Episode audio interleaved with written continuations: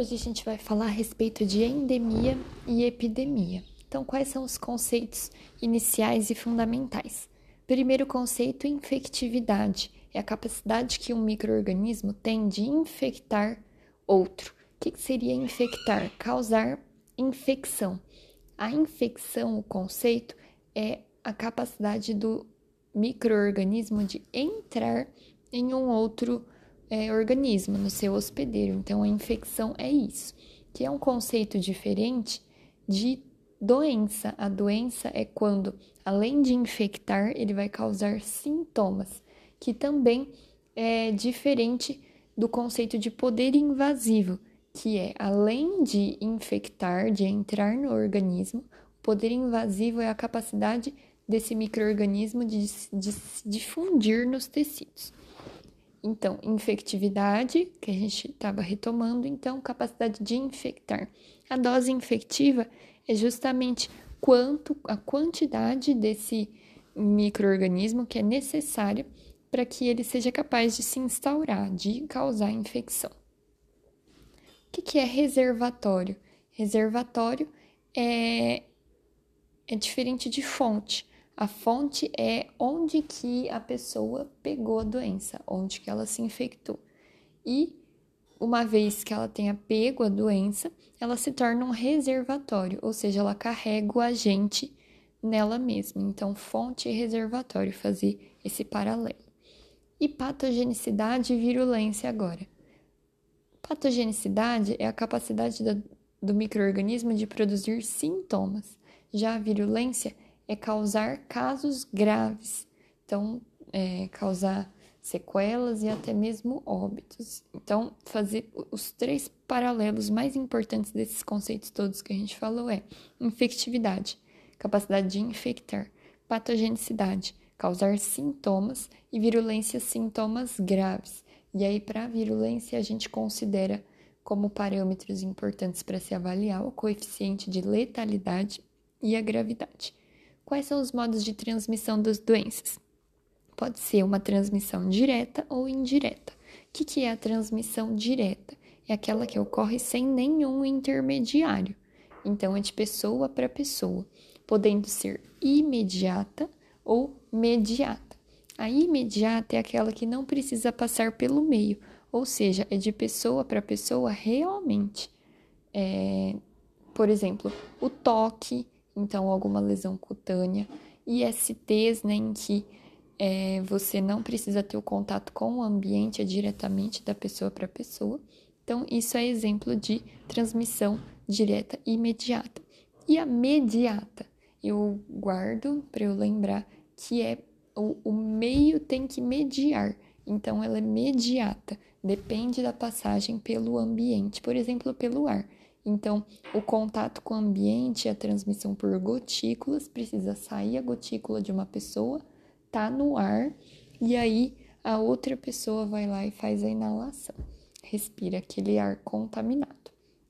Então, isso é imediato. E a transmissão do tipo indireta é aquela que depende de algum intermediário. Então, vetor ou veículo. Vetor é, é vivo, então, são os animais, podendo ser mecânicos ou biológicos. Mecânicos, por exemplo, as moscas. As moscas não necessariamente elas vão causar as doenças por elas próprias, mas elas carregam nas patinhas quando elas voam, enfim, algumas é, podem transmitir dessa maneira, de levar de um lugar para o outro algumas doenças.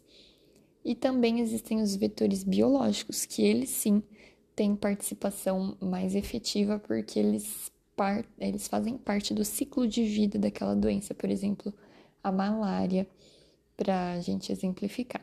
Ou também pode ser através de veículos, fomites, é, maçaneta, é, água, alimentos, etc. Vamos conceituar endemia e epidemia. O que, que é endemia? Algo que é endêmico em uma região é uma doença cuja presença é regular e constante naquela determinada região. Eu vou ter um número de casos normal esperado.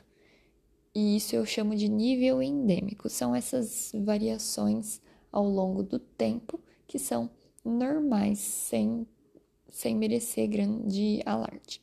Isso é endemia. E a epidemia é quando eu tenho um aumento dessa incidência acima do esperado. Não diz respeito necessariamente a um grande número de casos brutos, porque, por exemplo, se for uma doença é, muito rara, muito grave, por exemplo, raiva humana, se eu tiver um, dois casos de raiva em algum lugar, isso já pode ser considerado epidemia, porque não é uma doença que é normal de se ter, não é endêmica. Então, qualquer aumento, qualquer surgimento de casos, eu já me preocupo, já considero uma epidemia. Então, guardar que é isso, é um aumento da incidência acima do esperado. Se o meu esperado é muito, eu preciso de muitos casos realmente para falar que é uma epidemia. Mas se o meu esperado é poucos casos ou não ter a doença, qualquer variação aí eu já posso considerar como epidemia. E existem espectros de epidemia dependendo das proporções que ela toma, podendo ser um surto quando é uma região limitada, proporções reduzidas, por exemplo, aumento de caso de alguma determinada doença numa creche, numa escola, num bairro. Então, são regiões bem circunscritas, bem delimitadas, ou ainda uma epidemia de proporções globais, que é a pandemia, que atinge pelo menos dois continentes. Então, eu denomino pandemia. Para eu é, monitorizar, então, a incidência das doenças, eu posso fazer um diagrama de controle. E o que, que é o controle? o, a palavra controle, quando uma doença está controlada, significa que a sua incidência está reduzida, o que é diferente de eliminação e de erradicação. Então, controle reduz a incidência da doença. O que, que é uma doença que está eliminada de um lugar? É que naquele lugar em específico eu não tenho realmente mais casos daquela patologia. E a erradicação? A erradicação é que eu não tenho casos, mas agora no mundo inteiro. Então, a varíola, é, aquela varíola lá humana de, que tinha vacina antigamente, foi erradicada do mundo, porque não se teve mais casos no mundo. Agora, se eu falar que o sarampo era, né, eliminado do Brasil, ele não tinha mais casos no país, mas em outros lugares do mundo tinha. Agora isso não vale mais, né, porque voltou o sarampo, mas enfim, só para exemplificar. Então vamos voltar para o diagrama de controle. Como que eu considero sendo o limiar endêmico? O, na verdade, o, o nível endêmico. O nível endêmico é aquela faixa de casos que é o esperado. Eu faço uma média do, da incidência de casos de uma determinada doença nos últimos 10 anos, e aí eu preciso excluir os momentos, os anos em que eu tive epidemias daquela doença. Então, eu excluo o comportamento, ah, os momentos de comportamento epidêmico. Então, eu pego essa faixa, é, de, essa média de número de casos em 10 anos, e aí eu vou fazer o desvio padrão. 2 para mais, 2 para menos, isso é o meu nível endêmico. Quando eu supero o, a média mais dois desvios é, padrão, quando esse valor ele é superado, aí eu começo a chamar de epidemia. Então, essa média dos 10 anos mais dois desvio padrão, esse marco eu chamo de limiar é, endêmico, porque acima dele eu considero como epidemia. As epidemias, elas têm três é, fases, digamos assim. Elas vão começar, então elas progridem, elas atingem um pico, que é o máximo do número de casos, e depois elas vão regredir, elas vão decair. Então fica uma curva parecida com a curva de Gauss lá. E a todo esse processo de subida, pico e descida, de regressão, de progressão, pico e regressão, eu chamo de egressão.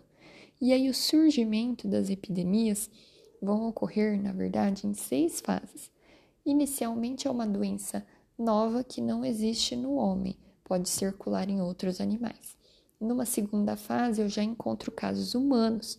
Na terceira fase, eu tenho uma propagação inter, interhumanos, mas ela é esporádica. E aí ela vai aumentando suas proporções conforme as fases vão é, progredindo. Então, na quarta fase, eu já tenho pequenos focos. Na quinta fase, eu tenho uma expansão maior do número de casos. E na sexta fase, eu tenho a pandemia propriamente dita. E quais são os tipos de epidemia? Posso ter epidemias explosivas ou lentas. As, as epidemias explosivas são aquelas de progressão acelerada. E aí, um exemplo de possível causador de uma epidemia explosiva é quando eu tenho uma fonte comum. Por exemplo, um alimento ou água contaminada. Todas as pessoas vão lá e ingerem esses alimentos ou água contaminados, aí elas vão todo mundo pegar de uma vez aquela doença. Então, é uma epidemia explosiva. Ela é acelerada, abrupta. E o outro tipo de epidemia é a lenta, em que eu tenho uma velocidade de propagação reduzida. E isso é um poderá ser exemplo disso uma epidemia progressiva, que é aquela que é transmitida de pessoa a pessoa, em que geralmente essa propagação é linear e sustentada, tende a ser mais lenta. No entanto, com a Covid-19, a gente viu uma exceção a, a esse conceito, porque apesar de ser progressiva, uma, uma transmissão progressiva de pessoa a pessoa, que é o caso da Covid-19, apesar disso, a sua evolução não foi lenta, ela foi bem rápida, logo se, se espalhou pelo mundo. Então, são esses os conceitos que a gente tinha para falar.